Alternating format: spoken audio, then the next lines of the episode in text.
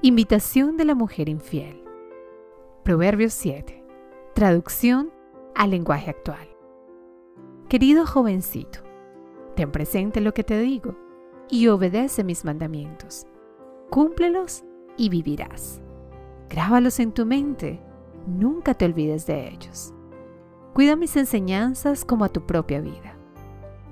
Hazte hermano de la sabiduría, hazte amigo del conocimiento y te librará de la mujer que te engaña con sus palabras y le es infiel a su esposo.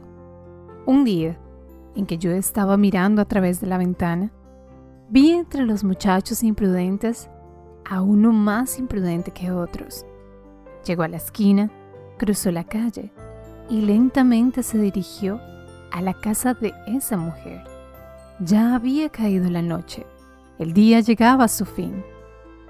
En ese preciso instante, la mujer salió a su encuentro. Iba vestida como una prostituta y no disimulaba sus intenciones. Llamaba mucho la atención. Se veía que era una mujer incapaz de quedarse en casa.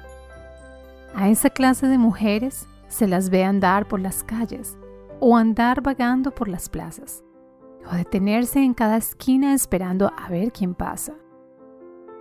Cuando la mujer vio al joven, se le echó al cuello y lo besó y abiertamente le propuso, puedo invitarte a comer de la carne ofrecida a mis dioses. Hoy les cumplí mis promesas y estoy en paz con ellos. Por eso salí a tu encuentro, te buscaba y ya te encontré. Tengo tendida en la cama una colcha muy fina y colorida. Mi cama despide el aroma de los perfumes más excitantes. Ven conmigo, hagamos el amor hasta mañana. Mi esposo no está en casa, pues ha salido de viaje.